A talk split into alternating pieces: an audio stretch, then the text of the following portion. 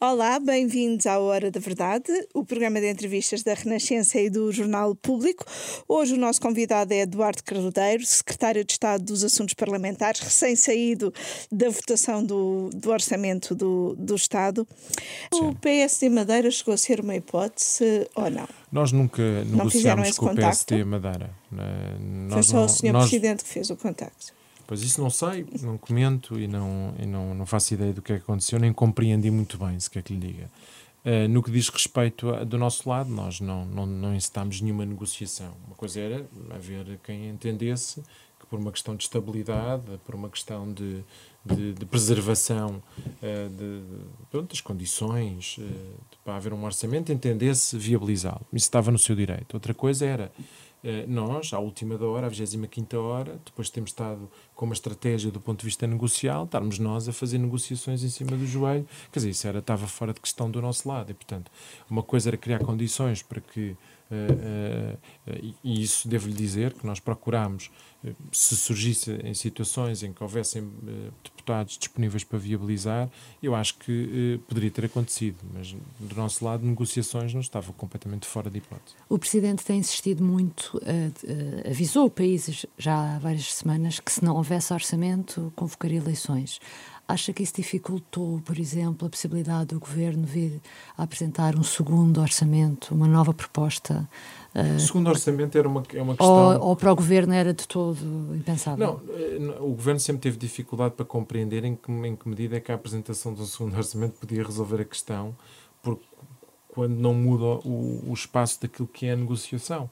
Porque tive a oportunidade de dizer isso em conferências de imprensa que fui realizando sensibilizando os partidos para abrirem um pouco o seu espaço negocial, porque nas matérias que estavam, que estavam a apresentar, algumas delas eram vistas como, como medidas que punham em causa alguns equilíbrios fundamentais. A questão do salário mínimo não é só porque nós não queremos que os portugueses aumentem o salário, porque nós queremos que os portugueses aumentem o salário, de tal forma é que íamos fazer o maior aumento sempre. Nós entendemos é que, tendo em conta o contexto económico que estamos a ter, que isso podia pôr em, podia causar desequilíbrios em micro, pequenas e médias empresas do nosso país, que têm uma pressão muito grande de aumento do salário mínimo. O governo nunca se furtou, em momento algum, nem no ano passado, em plena pandemia, de aumentar o salário mínimo. Mas a pressão do Presidente então houve, não atrapalhou em nada. Deixa-me só dizer que o ano passado houve uma pressão enorme para não haver um aumento do salário mínimo. E nós procurámos fazê-lo na mesma. E, portanto, uh, do nosso lado, existiu sempre a preocupação de tentar criar condições para uh, a viabilização. Uh, eu acho que a questão, o, o seu Presidente é que tem que agora avaliar a situação. o seu Presidente decidiu clarificar. O Governo tem um entendimento que foi expresso pelo seu Primeiro-Ministro à saída do, do, do, da votação, em que o governo não se demite, o governo está cá para trabalhar, para enfrentar as dificuldades que tiverem que existir, eh, sejam elas de natureza externa, sejam de natureza interna, que resultem das condições da governabilidade, que eh, eh projetar uma, uma, ideia diferente era eh, não corresponder àquilo que, no nosso entender, é a expectativa que os portugueses têm sobre o papel que nós podemos desempenhar cabe ao Sr. Presidente da República fazer a sua interpretação e, sim, em função da sua Mas interpretação, cá estamos também para assumir as responsabilidades. E, neste caso, se o Sr. Presidente da República decidir marcar eleições, estaremos uh, à hora que for, o, no local onde for, no mês em que for, contra quem for. O facto uh, de o eh, Presidente ter colocado muito cedo uh, as eleições como consequência da não aprovação do orçamento não retirou tranquilidade a esta situação? Ou, ou, pelo contrário, foi uma clarificação que era necessária? Repare, a partir do momento em que os partidos, na generalidade, votam contra, é difícil nós acreditarmos que se, se fosse uma questão de tempo, os partidos tinham-se abstido na, na, votação na generalidade e tínhamos tido aqui tempo para prosseguir o processo negocial até à votação final, sendo que os partidos podiam controlar a situação. Portanto, eu acho que não houve, não houve aqui propriamente o tempo, é um, é, um, é um elemento que eu tenho dificuldades para aceitar como ser um elemento determinante para o uhum. sentido de voto nós, porque os partidos controlavam o tempo. E controlavam, porque os partidos, que é o facto Sim, mas houve aqui uma ameaça, votar, por assim dizer, por parte Sim. posta em cima Agora, da mesa por foram colocadas aqui nestes últimos dias um conjunto de possibilidades que na realidade eram não possibilidades. A questão de baixar sem votação era uma, uma não possibilidade, a questão de um novo orçamento era uma não possibilidade. Eh, e, portanto, os partidos, o, Sr. Presidente deixou, eh, entendeu que os partidos, no momento da votação, deveriam saber o que ele iria fazer no dia seguinte. Eh, e com isso dar nota de que o Presidente entendia que um voto contra no orçamento era abrir uma crise política. Foi o um entendimento do Presidente da República. E os partidos políticos votaram sabendo isso. Não sabendo é também. Sabendo isso e sabendo uh, que podiam ter dado mais tempo ao processo negocial. E, portanto, eu acho que toda a gente votou com essa uh, premissa. Se depois se vai verificar ou não, não sabemos. Há uma coisa que nós temos também ter claro: é que o governo não desejava nenhuma crise, procurou uh, negociações para evitar que ela acontecesse e não se demite para também dar um sinal claro que, do nosso lado, nós, o sinal que nós damos não é, em momento algum, de disponibilidade, de vontade e para eleições. Pelo contrário, é de continuar o nosso Era trabalho. de continuar a governar em duodécimos, é isso, a disponibilidade. Nas condições em que nós estivéssemos. Nós gostávamos de governar era com um orçamento aprovado. Não, mas. mas nós não desfrutamos às dificuldades. Agora, é, porque Estavam muito... preparados para isso, para governar em duodécimos? Se necessário. E vão é, ter, é aliás, de teríamos governar que... em duodécimos Durante até algum tempo. o governo. Sim, vamos ver em que circunstâncias é que vamos governar. Agora, uh, volto a dizer, não sei o que é, que é mais difícil, se é governar em duodécimos, se é governar uh, no último ano, como nós governamos. Há pouco te falava que há uma ausência de compreensão das pessoas do termos chegado até aqui. Isso quer dizer que acha que nas eleições, nas urnas, uh, o PCP, o Bloco, mas também o próprio PS, uh, podem vir a ser penalizados. Ou seja, os partidos de esquerda que uh, desta vez não foram capazes de chegar a um entendimento podem ser penalizados nas urnas por causa disso. Eu não consigo fazer esse tipo de análise porque não me coloco, não, não tenho dificuldade para me colocar no papel do que os portugueses podem fazer. Há uma coisa que eu sei, é por mais evidente para nós, que os portugueses não desejavam esta crise e não desejavam eleições antecipadas. os portugueses farão a sua avaliação sobre a responsabilidade que entendem da situação em que estamos e, também farão a avaliação de que forma é que entendem que pode ser evitável no futuro uma situação semelhante. Nós o que, o que queremos deixar bem claro é que nós não temos desejo de crise nenhuma, esforçámos-nos para procurar aproximações, tornámos-las públicas. Há sempre um debate muito interessante sobre se as nossas aproximações correspondem ou não ao que os partidos desejam. Os partidos têm todo o direito de determinar aquilo que são as medidas que entendem que são essenciais para uma negociação, mas a verdade é que nós sempre procuramos caracterizar este momento não como um momento em que a pandemia já estava ultrapassada, que já tínhamos ultrapassado todas as crises e todos os obstáculos, mas caracterizámo-lo como um ano uh, sensível, de recuperação e que era preciso alguma prudência.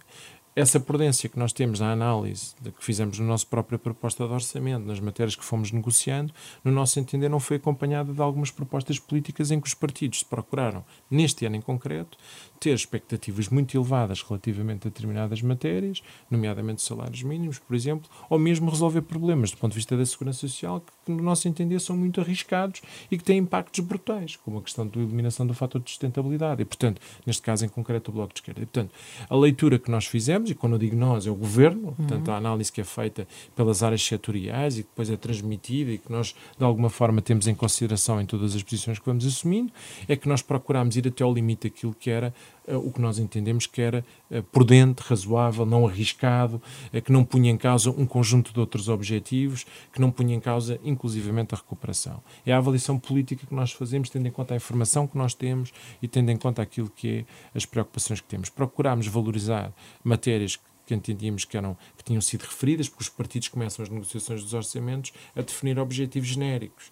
Uh, tanto os vários partidos vão definindo, queremos um orçamento que tenha em conta uh, os salários, os rendimentos, o, o reforço dos, de, de, o combate às desigualdades, o reforço dos apoios sociais, o reforço do Serviço Nacional de Saúde. E depois vão construindo agendas. No nosso entender, no caso em particular do Bloco, sentimos que eles foram-se fechando completamente em nove propostas, como se as nove propostas fossem sagradas e, quer dizer, e que nós não pudéssemos discutir para além disso, não pudéssemos ampliar o processo negocial e que tinha que ser. Uh, a generalidade delas extra-orçamento e, obviamente, tornou mais difícil o processo. Não vamos dizer que não. E depois o Bloco de Esquerda dirá, ah, mas nós não tínhamos outro motivo para votar porque não, não satisfizeram aquilo que eram as nossas expectativas. Nós também sentimos que as várias aproximações que fazíamos eram sempre rejeitadas pelo Bloco de Esquerda, não eram entendidas como aproximações. Estou a dizer que a disponibilidade do, do Bloco era retórica. Sentiu isso ao longo da negociação? Não, senti que, chegados aqui, o Bloco de Esquerda foi, foi sinalizando que continuava disponível, quer dizer, e às páginas tantas era por mais evidente que essa disponibilidade era a disponibilidade que qualquer um pode ter. Aceitem os meus termos que eu estou disponível. Uh, nós aí também tá, sempre então, a dizer que nós também estávamos disponíveis. Partindo Agora, do princípio que vamos para eleições, Uh, o que é que é mais desejável para o governo? É que as eleições uh, sejam o mais rapidamente possível uh, ou é preciso dar tempo para organizar todo o processo eleitoral e para os partidos se organizarem? Repara, o nosso ponto de partida não é esse. O nosso ponto de partida é que nós estamos a trabalhar.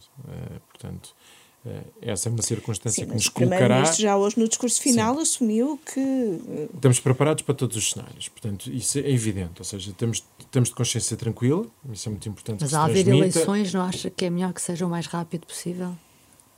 É difícil comentar eh, neste momento, tendo em conta que vai haver Conselho de Estado, os partidos vão ser consultados e acho que é prematuro, pelo menos da minha parte, para fazer comentários em relação a isso. Eh, e, e, pelo menos qualquer comentário que eu fizesse não seria com, com, com certeza representativo daquilo que é a posição do Governo.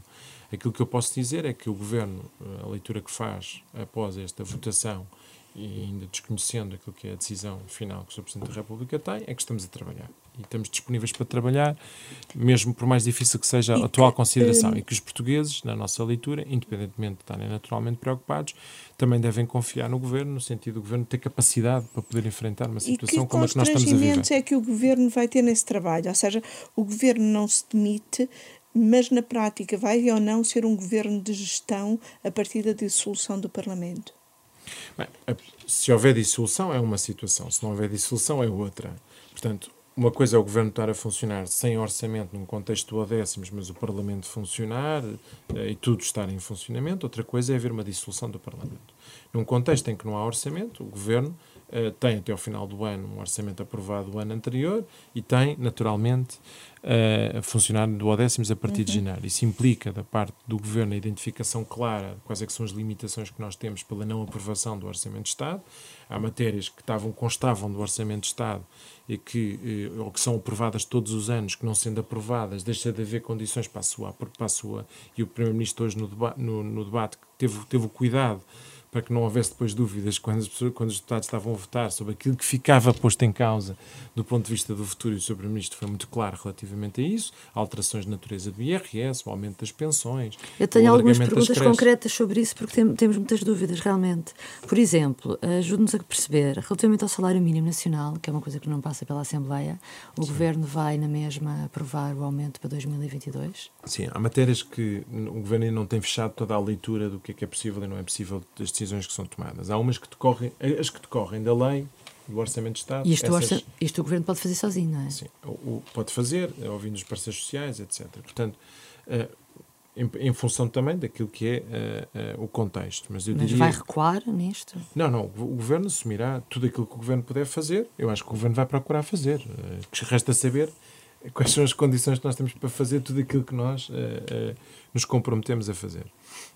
Portanto, eu diria que à primeira, à, à, primeira vista, todas as matérias que constavam da lei e que implicavam autorizações da lei do orçamento para ser aprovadas, estas ficaram por ser feitas, não é? Portanto... Nós para eleições, eventualmente, como é que o PS deve apresentar nessas eleições?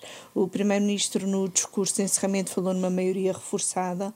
O PS deve ser claro e pedir uma maioria absoluta, assumindo que esta solução de esquerda já não funciona?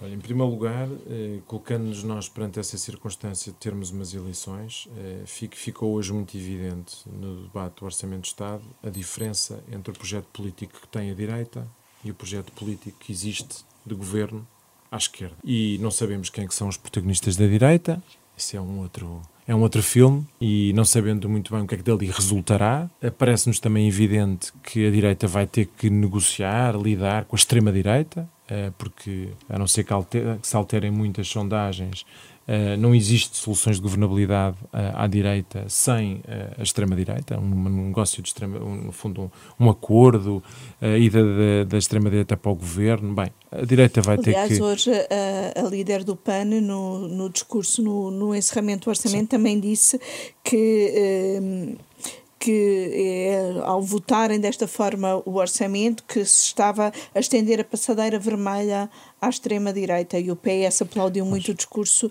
de, de Inês Sousa Real. É isso que também pensa?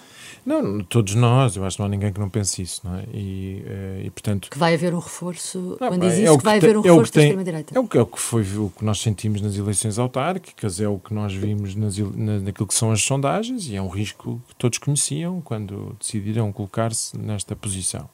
E a verdade é que, eh, para, volto a referir, que uma diferença muito grande, que é a primeira diferença que se tem que uh, colocar, que é perante uh, aquilo que são as duas grandes opções de governo que existem em Portugal. Um governo de direita, com as suas circunstâncias, com aquele programa político ou com outro, de, de outro líder, e a alternativa de governo Uh, para governar em Portugal, que há de ser protagonizada pelo Partido Socialista. Mas fala um e, pouco e dessa alternativa isto, do PS, eu, porque eu, eu não acho percebo. Que ficou é o PS clara. sozinho, é uma maioria absoluta do PS? Não, a primeira questão que tem que existir na cabeça de todos é que uma, para existir uma alternativa, para existir um governo de esquerda em Portugal, esse, este governo é protagonizado pelo Partido Socialista, a alternativa a haver um governo de esquerda em Portugal protagonizado pelo Partido Socialista é haver um governo de direita.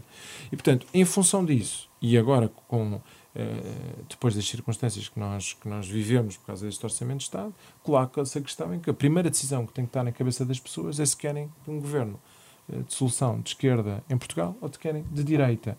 Depois, uh, dentro da esquerda, perceberão e deverão fazer a sua avaliação sobre se reforçar os partidos políticos eh, que, eh, eh, nomeadamente, votaram contra este Orçamento foram, de Estado, pensei que dizer que foram não diminui as condições de governabilidade à esquerda. E esta é a segunda grande decisão que eu acho que o eleitor deve tomar. Em primeiro e lugar, é as condições de governabilidade? É Deixa-me só dizer o seguinte, também um ensinamento. É? que é um, um dos ensinamentos que nós devemos tirar das eleições autárquicas, em particular de Lisboa, é que se a esquerda não for votar, a direita vai votar e ganha. E, portanto, esse é outro ensinamento que nós devemos tirar das eleições em particular, é que a esquerda não só tem que perceber que estamos perante realmente um momento decisivo de escolha entre a direita e a esquerda.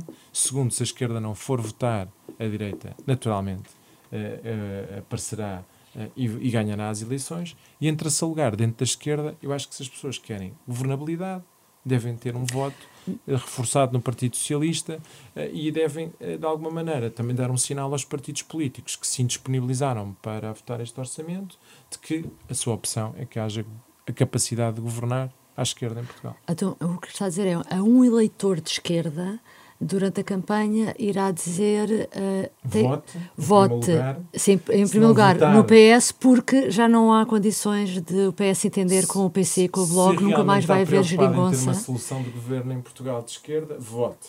Uh, segundo lugar, se quer mesmo uma solução, a garantia de que temos uma solução de, de governar à esquerda, vote no PS. Uh, uh, e, independentemente, obviamente, de, de, não estar aqui a ser condescendente com, com, com todas as pessoas, mas é simplesmente dizer que acho que essa prioridade tem que estar presente na cabeça das pessoas.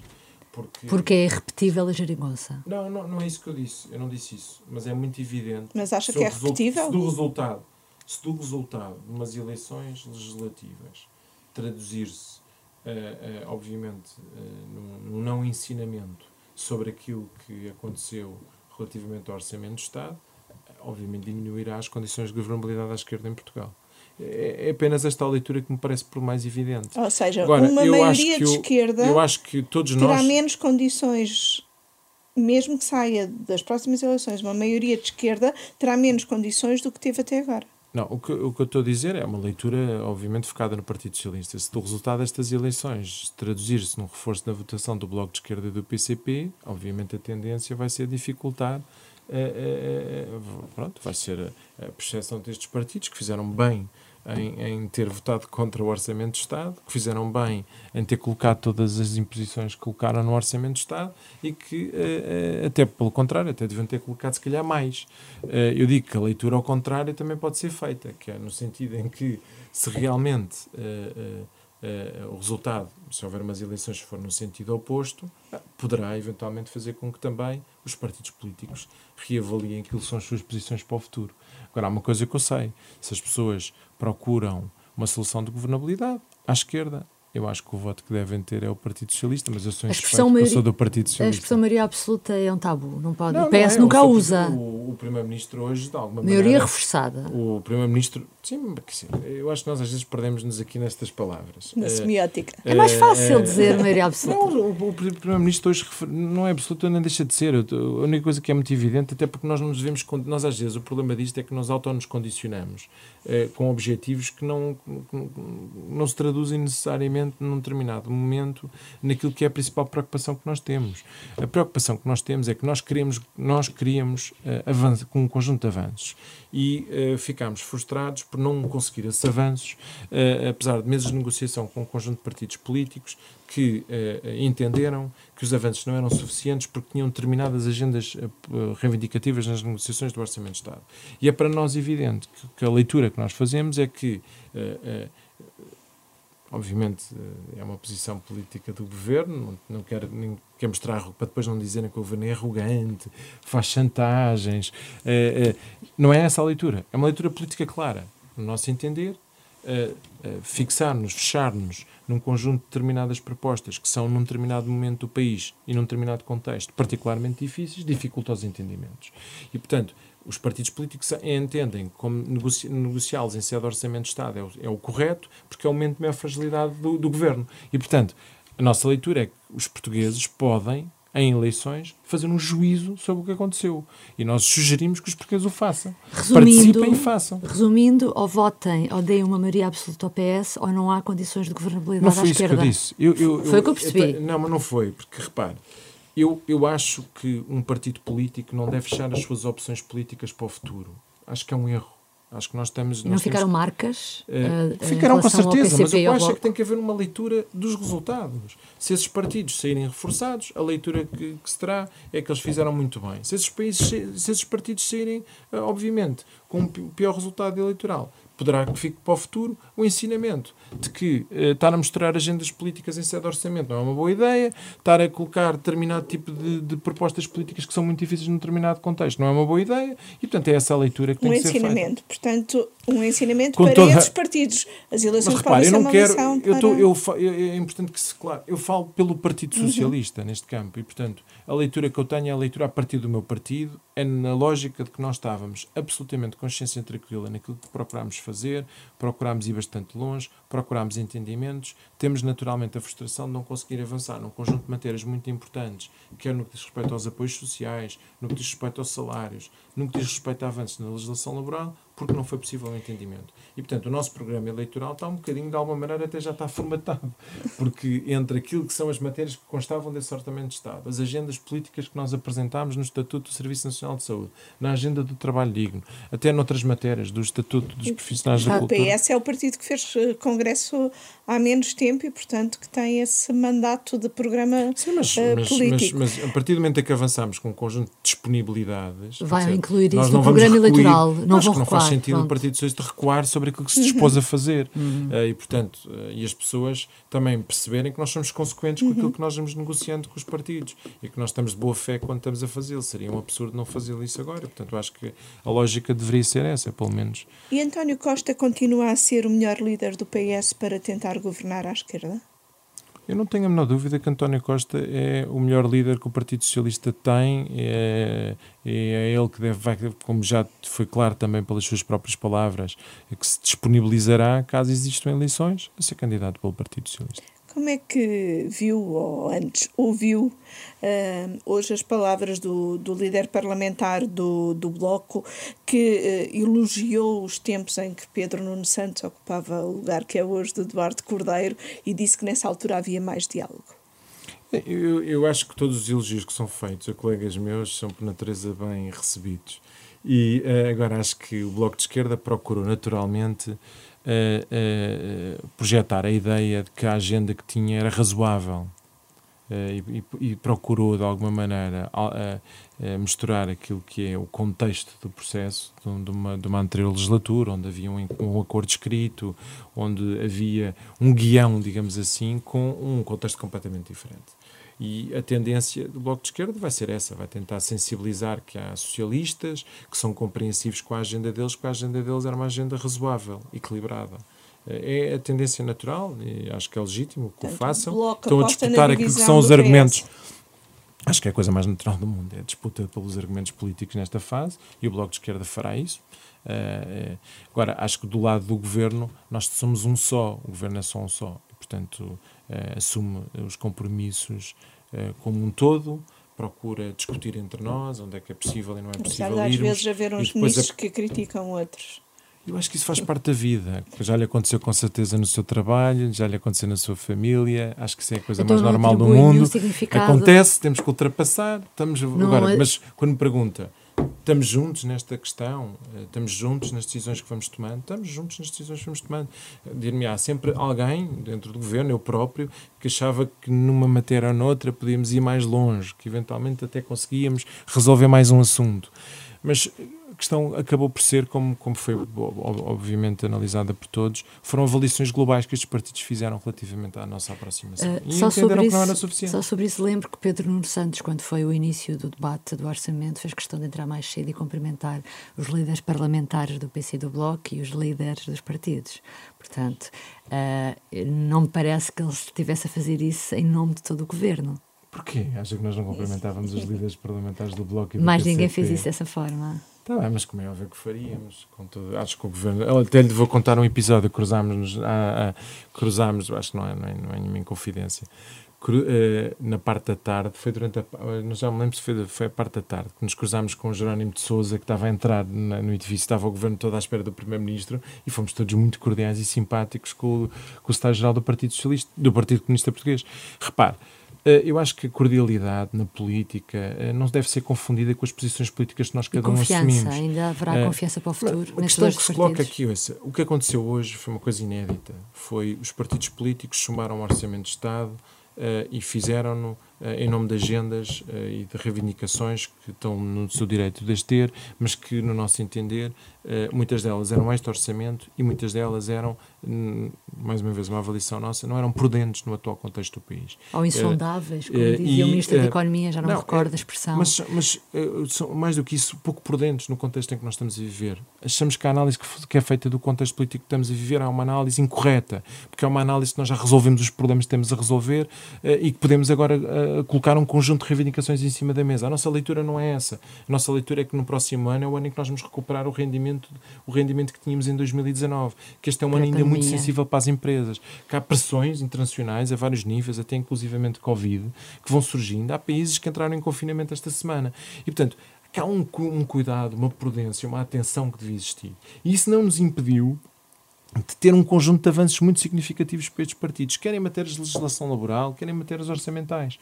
Eh, mas a verdade é que não foi suficiente. É, porque eles fizeram uma avaliação política eh, e essa avaliação política é que, no nosso entender, tem que ser analisada politicamente pelos portugueses. Não se trata aqui da simpatia ou não que cada um de nós pode ter. Trata-se da, da, da, decisão política que estes partidos tomaram relativamente ao chumbo do Orçamento de Estado. E, e, e fazê-lo no momento em que fizeram, tendo em conta que estávamos na generalidade e podíamos ter continuado, podia, se realmente havia disponibilidade, podia ter sido feita. Mas não o quiseram, porque entenderam que tinham que ser uh, tinham que ser aceitos as medidas que eles propuseram. Estão no direito deles, mas também agora, cada um de nós, em função das decisões que cada, que cada, partido, cada partido e que o governo também tomou, temos que depois estar, obviamente, consciência tranquila para explicar aos portugueses o que é que aconteceu, explicar aos portugueses qual é o caminho que cada um propõe, se uh, houver eleições. Se não houver eleições, o governo já sinalizou aquilo que vai fazer, que é continuar a trabalhar, procurando ultrapassar os obstáculos um a um.